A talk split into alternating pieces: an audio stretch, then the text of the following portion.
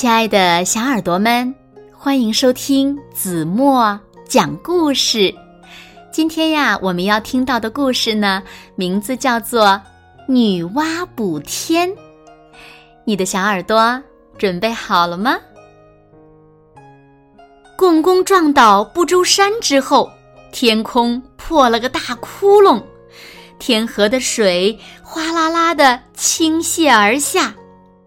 大地上山火蔓延，洪水泛滥，各种猛兽出来危害人间，人们过着悲惨的生活。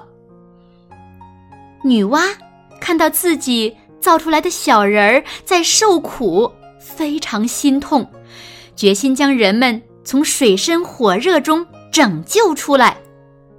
她要做的第一件事，便是。把天空的窟窿修补好。可是，要用什么东西来补天呢？女娲尝试了许多材料，都补不上天空的窟窿。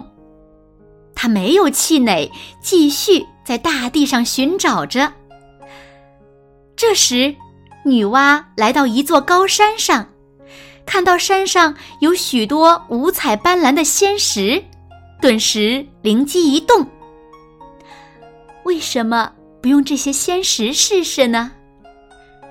于是他采集了许多仙石，又取来地心之火煅烧它们，一直烧了九九八十一天，仙石才融化成岩浆。女娲把岩浆涂抹在天空的大窟窿上，窟窿。慢慢的变小了，女娲非常高兴，于是更加卖力的补起天来。她一点儿一点儿的补着窟窿，就算手掌被烫出了水泡，脚掌被磨出了老茧，也一刻都没停下。在女娲的不懈努力下，天上的窟窿终于被补好了。窟窿补好了，另一个难题又横在了女娲面前。曾经的天柱不周山倒了，现在该用什么来支撑起天空呢？这时，女娲看到了一只在洪水中兴风作浪的乌龟。这只乌龟硕大无比。